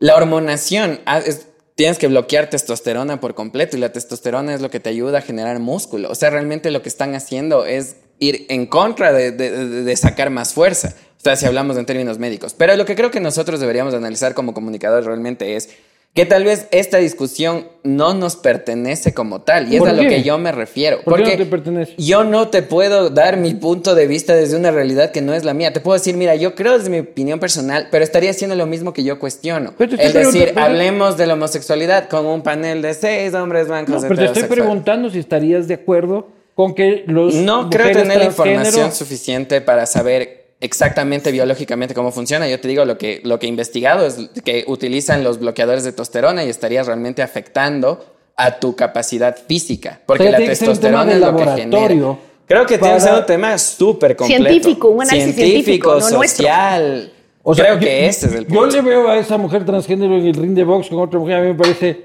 un 800 delito. O sea, violencia de género. Pero es lo que a ti te parece, ¿me Claro. cachas? ¿Y- Y, y tal de qué vez más estoy hablando los medios estamos una persona trans que nos diga, no, Luis Eduardo, creo que no es así. Pero porque no es mi vivencia. Por eso te decía, y yo les decía a los medios, pregúntenme, pucha, si quieres hablamos tres horas de mis experiencias de ser un hombre homosexual, porque tengo un fregadero de experiencias de lo que es ser un hombre laborales, amorosas, sociales. Pero sí. de ser trans no tengo. Y si tuviera, me estuviera robando de alguien. O sea, solo no podemos opinar de lo que conocemos. Yo personalmente opino que una clave Es para no este ser caso, es cancelado es, eso. Una clave para no ser No, por cancelado. eso dices, ¿cómo manejo en este mar O de sea, si es que yo solo capaz? hablo de lo que conocemos, este programa... hubiese No, la 10 programas. opinión. Yo digo Es un opinar. programa, es un programa de, de entrevistas y de opinión. Sí, por eso digo, opinar, capaz el periodista, opinar el más de lo periodista, que el periodista opina de la guerra en Rusia y en la mañana y en la Tal tarde vez está- este es el Ok, ya cambio pasamos entonces del tema del transgénero. Sí. Ya. Opinar solo de lo que sabes.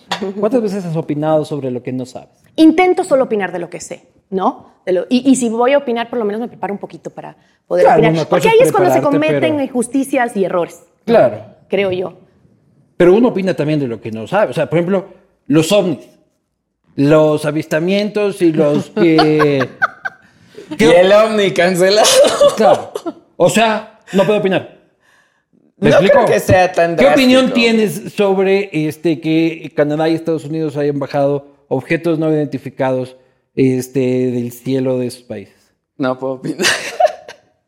¿Sí me cachas? Por el Necesito miedo la a opinión del ovni. cancelación, No, no es por la cancelación. Por el miedo a la... Vos dijiste, mi porque primer... Pero ¿Y me refiero al tema que estabas hablando, que decías, ahora vivimos en un mar de gente indignada, de gente que todo nos molesta, y tienes razón en cierto punto, porque nos dieron una voz a los que no teníamos. Antes tú veías la televisión y veías decirle al periodista pendejadas y no tenías un medio de comunicación, le mandabas una carta. Ahora tengo de cómo expresar. Yo, yo, yo era lacista hace cuatro meses, ahora soy correísta, cuatro meses después me putean de un lado, me putean del otro, una semana soy uno, una semana soy otro, así que yo ya me curé de ese espanto, pero, pero veo el fenómeno. Lo que me preocupa es esta, eh, eh, y respeto tu opinión, esto de opinemos de lo que sabemos, este, mi primer tip para no ser cancelado es no opinar de lo que no sabes. Este, porque siempre va a haber alguien que sepa más que tú sobre cualquier cosa. Y además una Pero cosa, los no lo comunicadores, eh, y, y eso lo toca debe ser de todo, todo. somos expertos de un montón de cosas, pero con una profundidad de este tantito.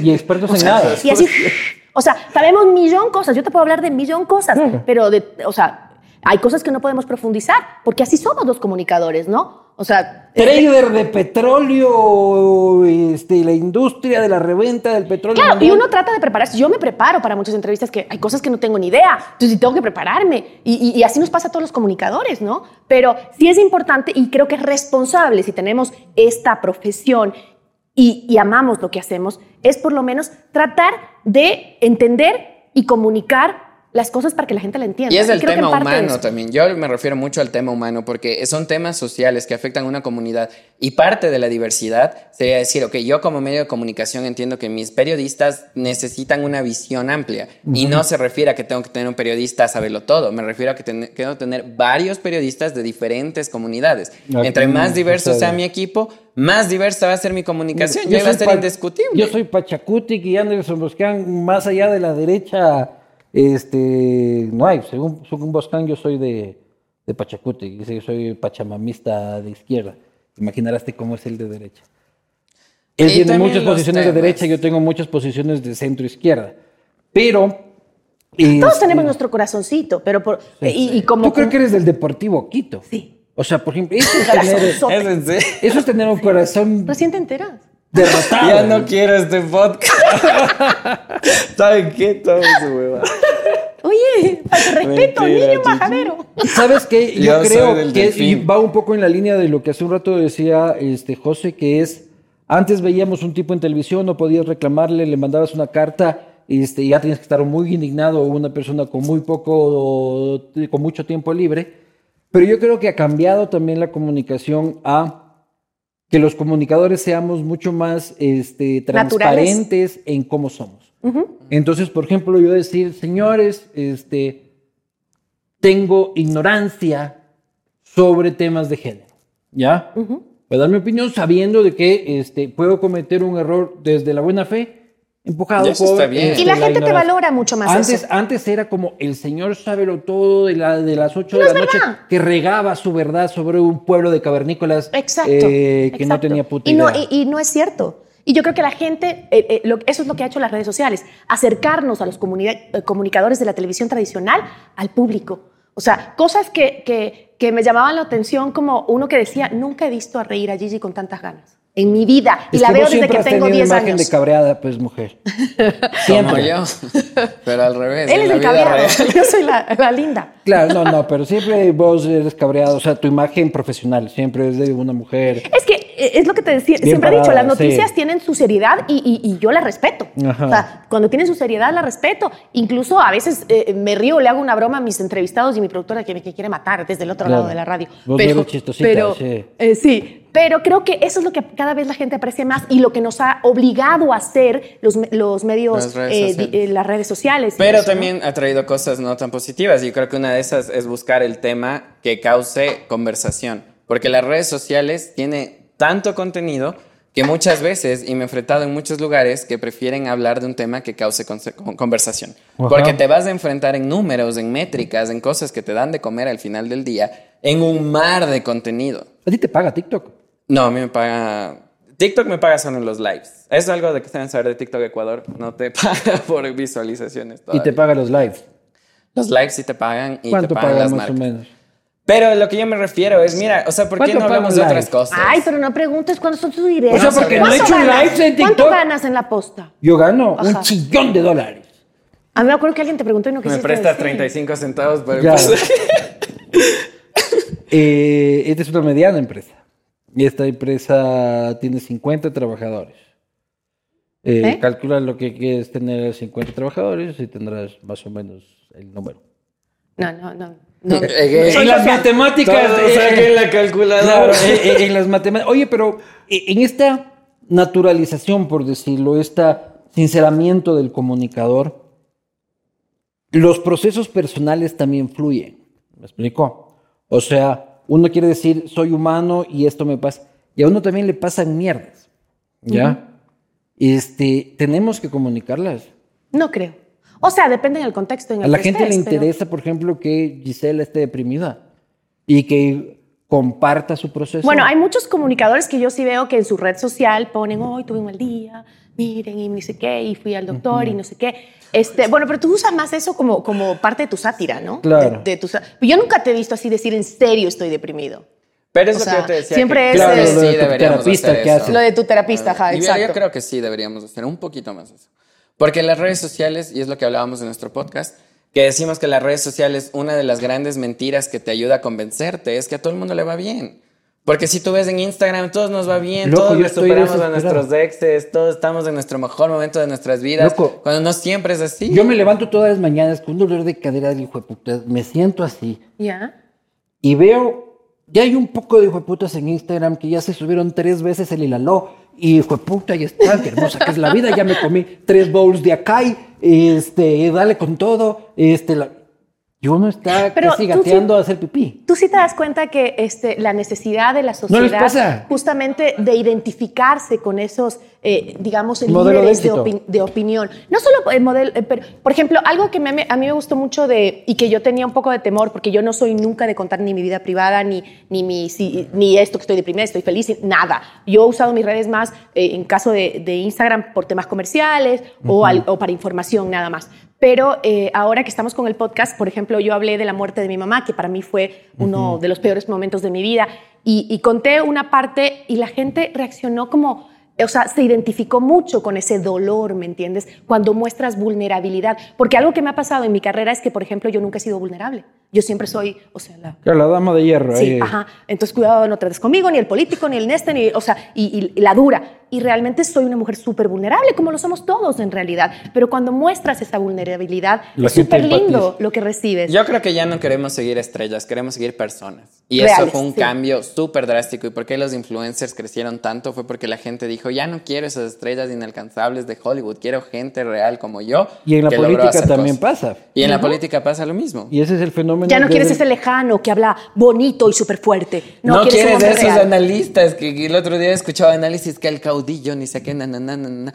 Por Dios, diga- no creo que te levantes en la mañana y digas, "Mm, ¿sabes qué estoy pensando? Estoy pensando En el que el caudillo. caudillo que... No, te sentaste tres horas a escribir tu discurso de miércoles. Eso es lo que hiciste.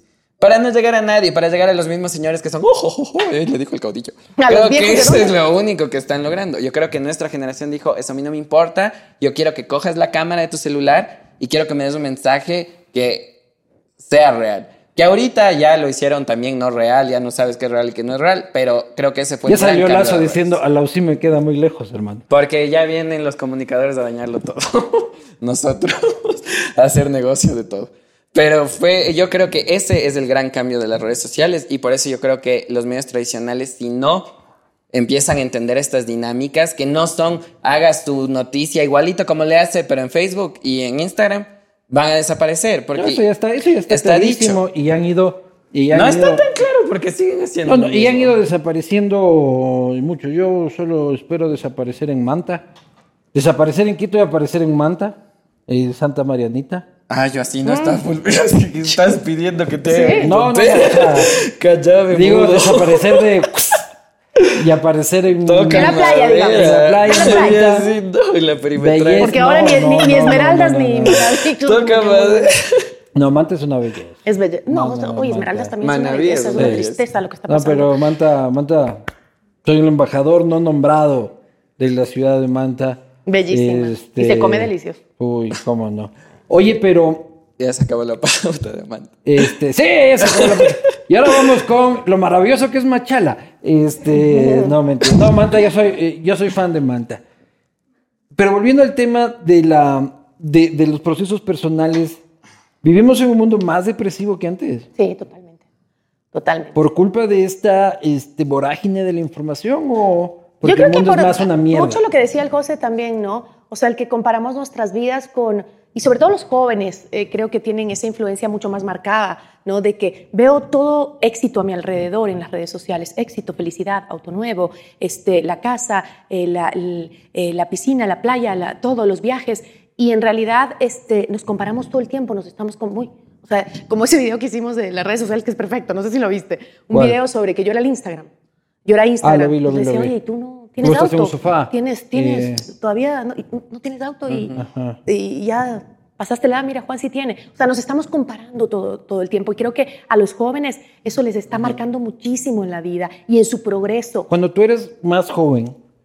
En mi este, época no había esto. Claro, pero cuando, ¿cómo se deprimían las chicas adolescentes? Sabes que yo en mi vida me he deprimido. O sea, yo me deprimí cuando mi mamá Tus murió. amigas, pero, tus pero amigas. yo o no sea, recuerdo La típica eso. depresión adolescente. Cuando el novio le dejaba y no sé qué. No sé, Oye, pero. sí es duro Y le daba una serenata Oye, sí está- con, es duro. No, con o sea, los había igual, panchos pero ahí. no era lo mismo. O sea, ahora es, ahora es como que crecen en un desánimo y una depresión constante. ¿O no, José? O sea, ya la depresión es en siete años. ¿Dónde?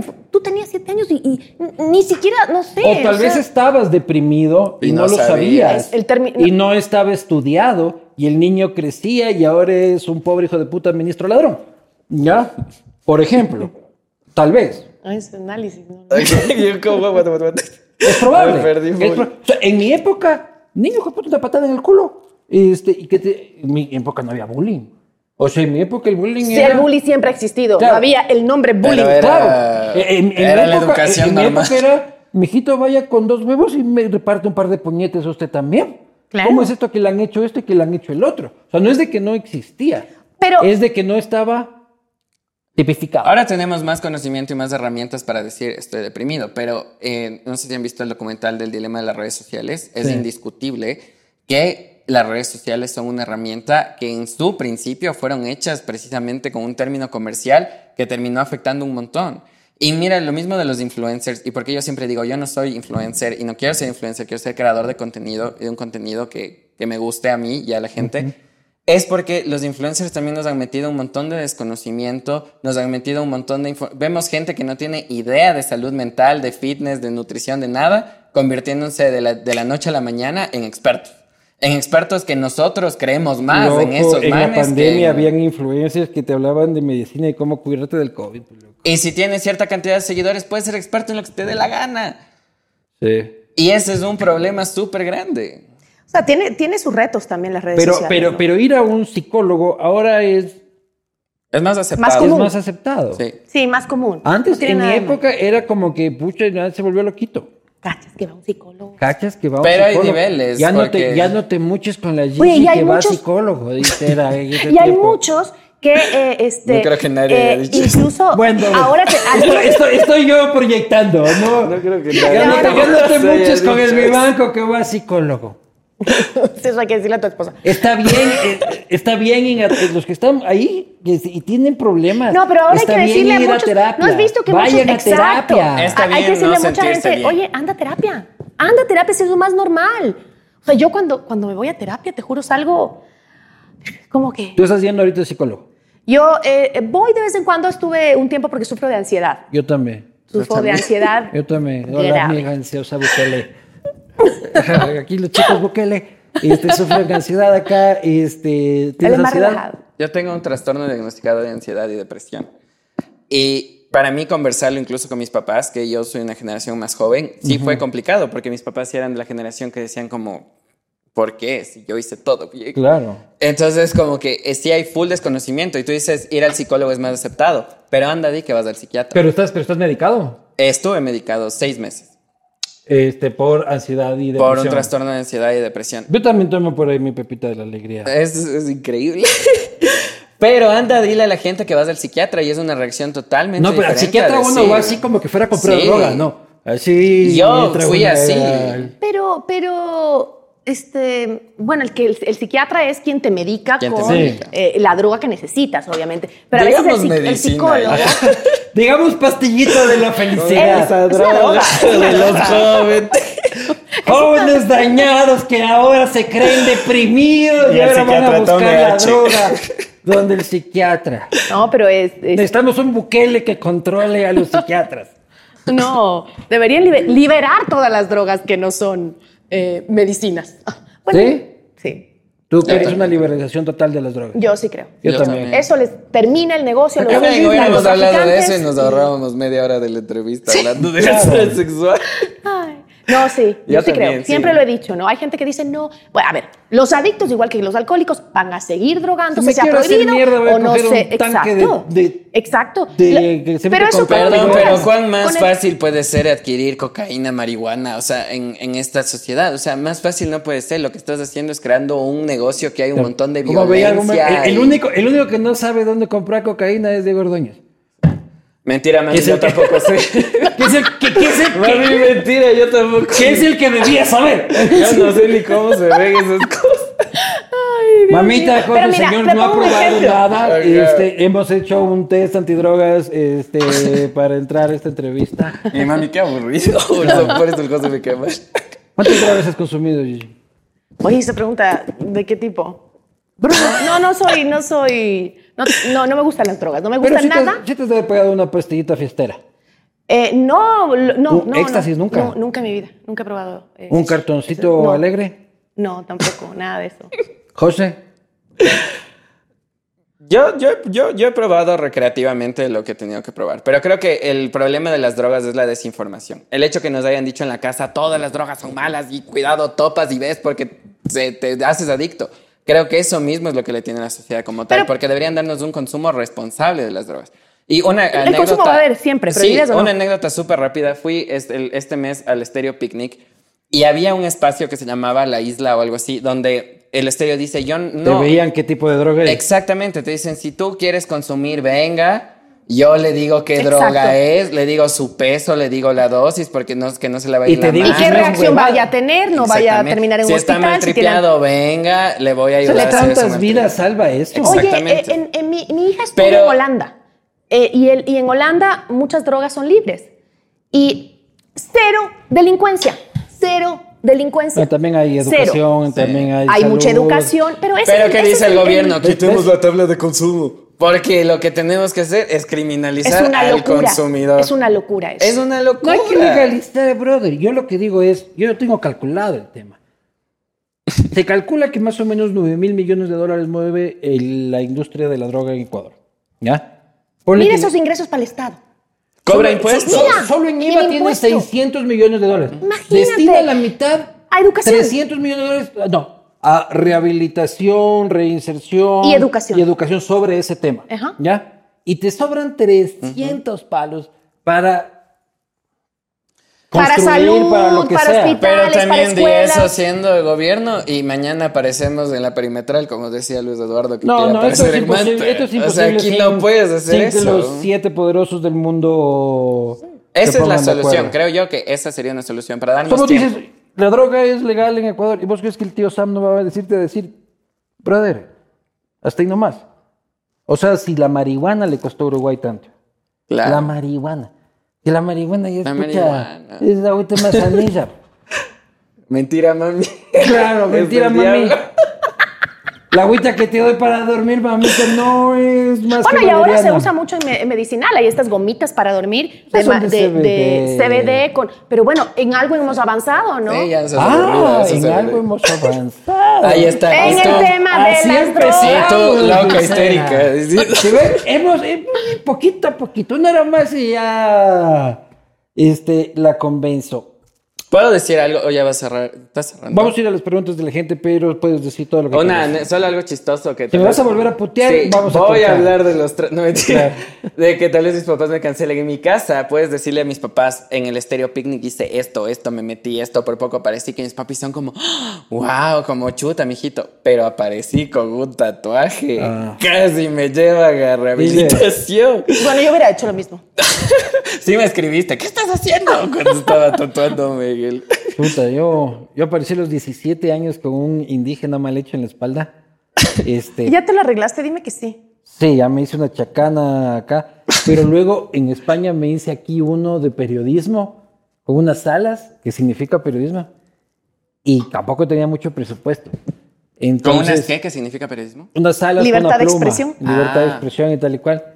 Y parece más bien este cabo segundo del comando conjunto Oh, no. de la Fuerza Aérea. De eso que te haces con tinta china y- Claro, es que me hice una Yo garita. tengo uno así. Este, y de ahí recién me hice otro acá y otro acá. Este brazo está casi todo tatuado. Y ya fuiste a acá. rehabilitación de eso. Yo No. no. le hablé a mi hijo como un mes cuando se hizo un tatuaje. Sí, cuando... uh, ¿Por tenía 18 los años. estándares son diferentes con los tatuajes? No, a no, los yo, yo por el no es que no estoy en contra, a mí me encanta, me parecen lindos, pero yo creo que en la vida uno cambia mucho de forma de pensar y yo me he dado cuenta porque ya tengo muchos años más Pero que por tú. eso mismo. y o sea, uno la cuando cosa- la cambia cosa de es decirle a pensar tu hijo, ¿quieres hacer un tatuaje? Perfecto, yo te lo pago. ¿Te lo vas a hacer donde yo te diga? en un lugar seguro, O sea, un lugar seguro, un lugar higiénico. No, pero y dame, y dame-. Eso y hizo dame- mi y segunda dame un buen concepto. Eso, eso No hice me con mi vengas con segunda Bob hija. Esponja en el cachete, cabrón. Sí, O sea, eso es lo que hice justamente con mi, con mi hija menor, que también se tatuó, pero un diseño de ella, que es una, eh, una artista espectacular y muy, muy lindo, pero y con un concepto de vida. Pero siempre yo, siempre tengo el- el- la teoría de que en Ya la vida no hay que hacerse gato. nada permanente. Porque uno cambia Nada es per- mucho, claro. nada Ni el permanente. y un matrimonio es tatuaje es permanente. permanente. Ni el matrimonio es Ni permanente. Entonces, permanente. imagínate, o sea, no te puedes tatuar. No, Mentira, no, mi amor, es permanente. No, no es. No lo es, yo que te lo. No, no es chiquito. O sea, mira, por ejemplo, este de aquí, ¿ya? Este es el año 2020, ¿Ya? ¿ya? Mi papá era apellidado, era apodado el toro, ¿Ya? ¿ya? Y mi hijo se llama León. Mi papá murió en el 2020 y está como yéndose y Bueno, es una obra de arte, ¿no? el, león está llegando. ¿Cómo me voy a arrepentir de esto en la vida? Claro. Eso pero, me- ¿a qué edad te lo hiciste? A los 36. Ya, pues, o sea, no a los 18. Steven, en su generación todo lo hace aburrido. Yo me hice un gato porque me quise tatuar un gato. Claro. No quitemos lo aburrido de los tatuajes. Te hiciste un gato, gato, gato. No es un gato en el espacio. Es un Porque para mí significa cosas. o sea, Y está muy bien. Que cualquiera haga con su piel lo que le venga. Mientras no sea hijo mío. Mientras no sea Ah, ah, entonces, claro. O sea, haz con tu cuerpo lo que sea menos que sea mi hijo. O sea, y si es que. Bueno, ya, digamos, mientras yo lo mantenga. Mientras Claro. estés bajo mi techo, no vas a Mis hijos se ríen cada vez que me van a decir, mientras vivas bajo Y mi si es techo". que bajo tu techo sale del closet un hijo tuyo. Ningún problema, Eso no. ningún problema. Eso es más permanente todavía, porque el otro tiene láser.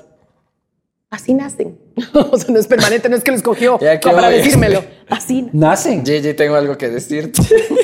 Claro. Me gustan los dos. Todo era pro No marketing.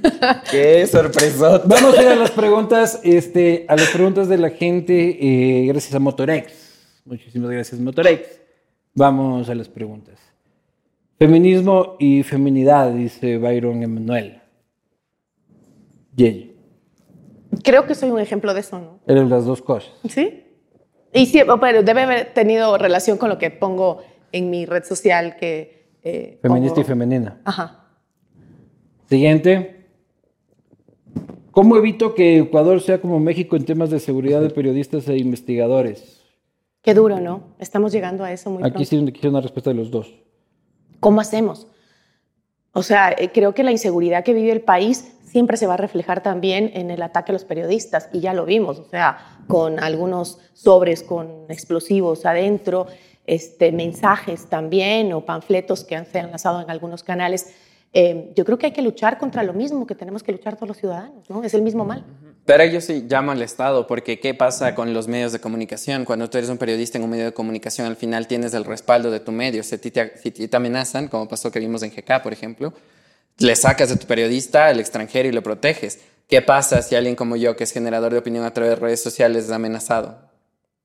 Y yo no tengo los medios para protegerme. Debería el yo Estado también soy protegerte. periodista. Debería el Estado proteger. Exacto. Y hay un montón de generadores de opinión. Pero yo me refiero a la capacidad del Estado para Sí, proteger. sí, pero digo, es como el medio Y a el la capacidad Estado. de los medios también. ¿Ya? Porque en buena hora GK pudo reaccionar de esa forma. Pero tal vez un Pero medio tú no puede. tienes una página de Facebook de Baba Hoyo este, que tienen, y lo que pasa es que lo analizamos en estos casos nacionales, pero pasa todos los días en el medio pequeño de San Lorenzo, en el tal y cual, donde el medio no tiene la capacidad de sacarte el Pero hablamos de esto cuando pasó con nuestros tres compañeros del comercio. ¿Y qué cambió? Y el Estado nos ofreció hacer un comité de protección de periodistas de señora ¿Y tú te sientes Paula más Roma. protegido? Ni vergas, nunca terminaron. me, hicieron, me, me hicieron ir como a ocho reuniones, Gisela, para definir el proyecto. Luego fuimos a la firma del proyecto.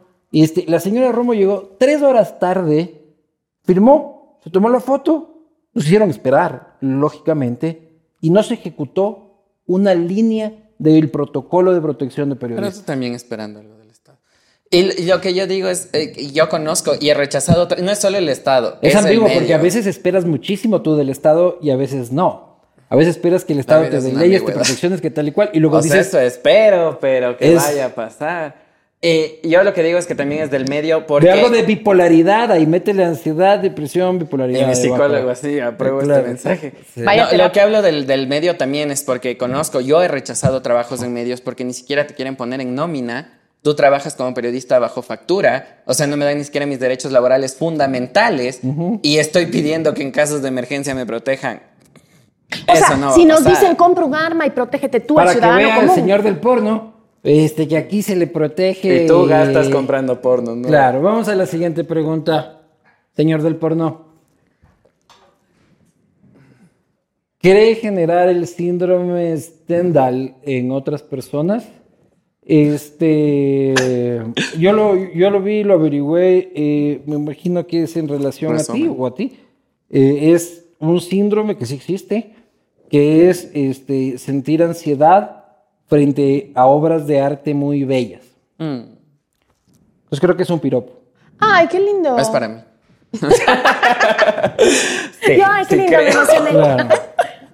Siguiente pregunta. Aprendí algo. Gracias por la traducción. Claro, no, aprendí algo. Ya ve que los, los periodistas no lo sabemos todo. España ha gastado, ojalá que gaste para que le pongas H a esa palabra, este, contra la violencia de género, eh, más de 300 millones sin resultados. ¿Sirve de algo el gasto?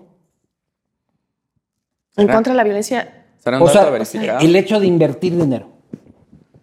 Yo creo que todo lo que se haga en contra de la violencia de género es importante y aporta, ¿no? O sea, La calidad del eh, gasto es importante también. También es importante, claro que sí, pero yo creo que más es educación, ¿no? Y entendernos y escucharnos un poquito también eh, a las mujeres eh, y a, las, eh, a los grupos más vulnerables, ¿no? Que, que la peleamos todos los días y lo que decimos no es por querer. O sea, yo el otro día, por ejemplo, para dar un ejemplito, en el canal me dijeron, oye Gisela, ¿no crees que te estás metiendo en muchos temas muy polémicos? O sea, ¿Cómo estás- qué? como lo que estás hablando de género, de esto, de seguridad, de a poner tu opinión, eh, y sobre todo los temas de género, que me Oye, salió Rafael mucho. Cuesta. Cierto, no te he preguntado sobre eso. ¿Qué pasó? Ya lo dijo él al, al aire, pues. ¿Por qué me preguntas? Otra vez Sebastián Correal vuelve aquí a esta mesa de conversación. Insistes tú. ¡Qué horror! Y yo así, ¿de no, y Sebastián Cuesta, personas? déjame decirte que es un tipo de primera. Rafael.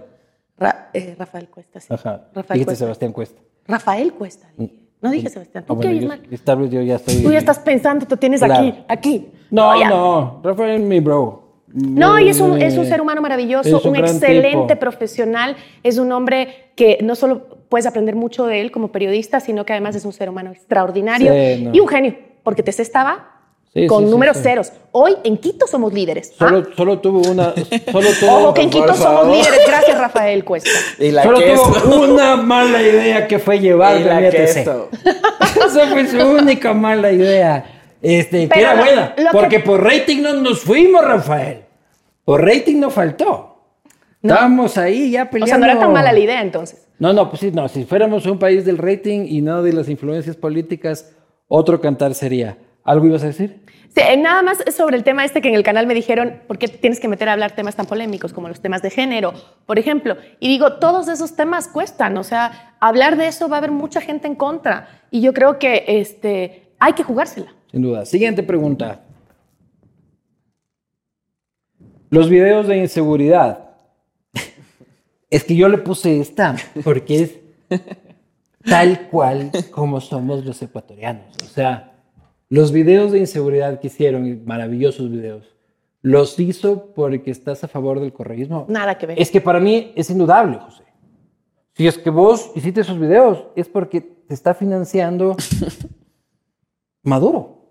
Ay, bueno, fuera, cacha, estuviera- no tuviera que coger bus todas las mañanas para ir a ver- Ya te hubieras comprado el auto. trabajo. Ya me va a comprar, maldita sea. No, para nada, no tiene nada que ver con eso. No. O sea, es hasta este, estúpido que respondamos este tipo de preguntas. La puse por lo que decíamos al principio. O sea, ese es el nivel en el que vivimos.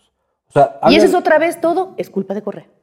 Bien. Pero yo les he hecho Pues, la pues, ¿por culpa. qué viene y gana las En gran elecciones? mayoría de los analistas, como les digo otra vez, porque ahí está Tienes un problema. dualidad Eres un de viejito pensamiento. opinolofóbico, vos. Sí, Tienes un problema con los, con, con- con los viejitos Todo opinólogos. es correa o no correa. A mí como persona que me acaban de robar hace dos semanas en el restaurante me vale madre si es que antes estaba correa, ahora está lazo. Me importa que en este preciso momento Me da inseguridad. me da un pánico subirme al bus que tengo que subirme todas las mañanas para ir a mi trabajo. Me da pánico. Tengo que tener un celular de los robos como Oye, señuelo. ¿Tienes, ¿tienes, ¿Tienes celular señuelo tú? Sí, por supuesto. Tengo en la maleta. Ahorita el ce- el celular. Pero es que ahora ven que no Deja sirve el celular y Oye, te ¿qué meten es un esto? montón. Ahí los- Présteme mi maleta. ¿Dónde está la paso mi maleta? celular, señor. ¿Tienes celular señuelo? Tengo celular, señor. Oye, mira el video de seguridad, hasta lo sacaron en México. En los programas. eh, eh, no los programas de México eh, de noticias sacaron Oye, nuestro video para comparar cómo lo mismo que está pasando en México Me sucede en Ecuador. Pero quiero ver el celular señuelo. ¿Dónde está mi celular, señor? No digas eso, que después le vayan a hacer algo. con- Oye, ya, ya, se fregó, oye. No, pues ya aquí, ah, vos eres el del celular señuelo. Pasa los dos, el Pues te van- señuelo. aquí te van- se te van a llevar la mochila antes que el celular señuelo. Ese es el señuelo. La mano es que no se prende, entonces igual me van a matar. Porque te piden hasta la clave. Claro, pues. me pidieron la clave cuando me robaron. Te ponen el dedo, te piden que. Tú Es dices mi que sin batería. señora. Eso es lo que a mí me importa, no que haya estado Correa, que ahora esté la Pero, pero, vale pero, lo, lo más gracioso es que para sacar el celular señuelo. cuando No, pues, ahorita, pues. Tiene que enseñar la Apple. Y diciendo, espérate un ratito, no me robes porque tengo que sacar mi. Antes muerta que sencilla. y la queso. ¿Qué Ay, amo, te amo. Ay. Señoras y Esto. señores, quiero este, que agradecerles eh, a ustedes dos. Siempre voy a privilegiar que dos personas inteligentes, privilegiar digo felicitar, eh, que dos personas inteligentes se unan para, para generar contenido de valor eh, en un país como el nuestro que tanto y tanto lo necesita. Habrán temas este, indudables en que la audiencia y ustedes, nosotros y otros creadores o lo que sea, tengan diferencias, pero cultivar esta eh, comunidad del respeto también es, es importante. O sea, salir de este círculo en el que o piensas como yo o estás equivocado y tienes que ser suprimido, no solo en la cultura de la cancelación, sino en la cultura política, que también existe cancelación. Eh, es importantísimo, así que celebro mucho su iniciativa. Sigan, por favor, todos los contenidos que crean este par de cracks. Eh, y esta va siempre va a ser Gracias, de verdad, muchísimas gracias. Gracias por el apoyo. Y creo que de igual manera hay que seguir eh, haciendo cosas de contenido porque la sociedad lo necesita y nos necesita ahora más que nunca. Muchas José. gracias. Gracias, gracias por el espacio, el apoyo. Ya no estás y- bravo. Nunca estuve bravo. ¿Sí? Tengo la cara así. Soy el contrario de la Gigi. Yo estoy bravo en la vida real. Yo soy una dulzura en la vida real. No, por eso tengo mi contrapeso, que es la Gigi. Y me encanta que nos vean juntos y en el espacio que hemos tenido, porque hemos creado algo chévere de contrapesos, de diferencias, de unidad. Y véannos, véannos a través de redes sociales, porque hay un montón de contenido que se viene y un montón de proyectos también. Perfecto. Nos vemos la próxima y jódete, Sebastián Corral.